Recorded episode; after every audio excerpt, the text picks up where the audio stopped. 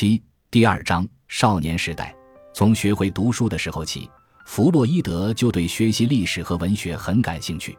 弗洛伊德能很自然地把历史同现实生活联系在一起，表达出自己对现实生活的态度。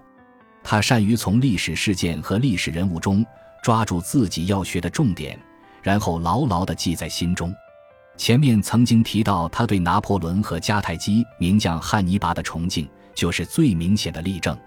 在他对拿破仑和汉尼拔的态度中，既体现出他对历史人物的特质的深刻了解，也表现出他对当代反犹主义的憎恶，也表达了他个人立志锻炼自己成为改造现实的英雄的坚强决心。这种对历史的崇高精神的深刻了解，使他从小就能比他的同辈更敏锐地揭示事物的症结所在。在弗洛伊德的家庭生活中。弗洛佛德的这种异乎寻常的眼光，使他的父母都不得不由衷地感到欣慰。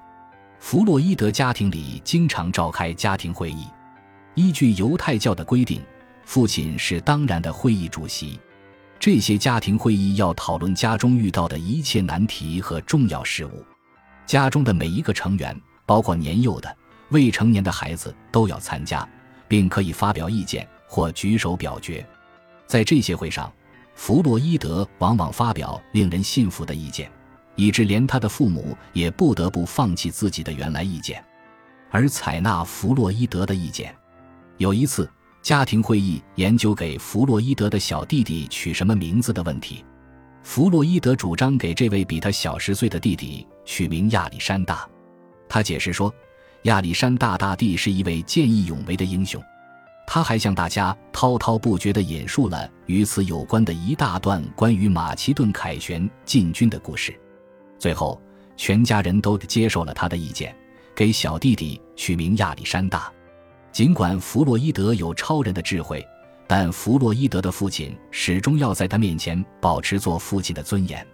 据钢琴教师莫里兹·罗森塔尔说，有一次弗洛伊德与他的父亲在街上争论，雅可布竟说。怎么，你跟你父亲对立？我的西格蒙特的小蹄子虽然比我的脑袋更机智，但你休想有胆量同我对立。由于弗洛伊德的父亲的知识较多的来自犹太教法典和他的犹太教生活经验，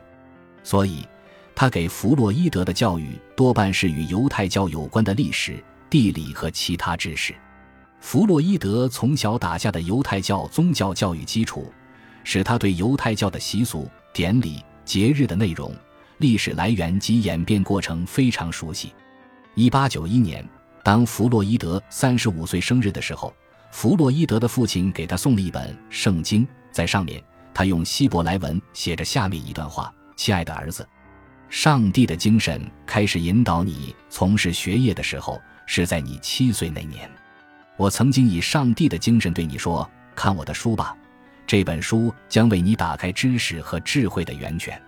这是万书之本，这是有识之士掘出的智慧之源。正是从这里，立法者们引出了他们的知识之流。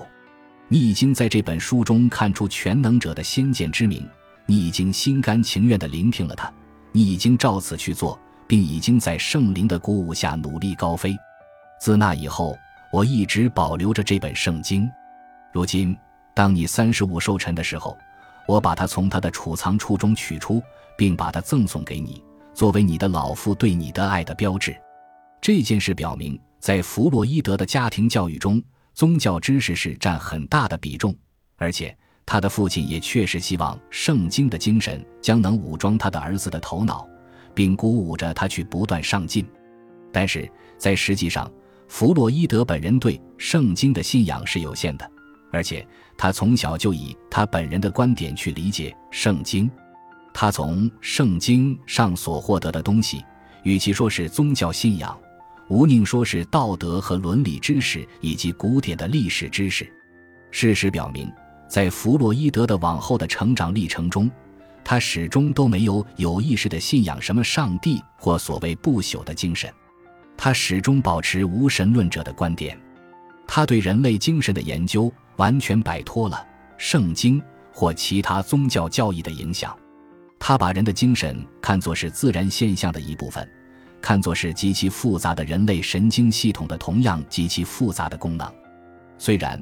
他对这种物质功能的解释和观点可能包含有这样或那样的片面之处和错误，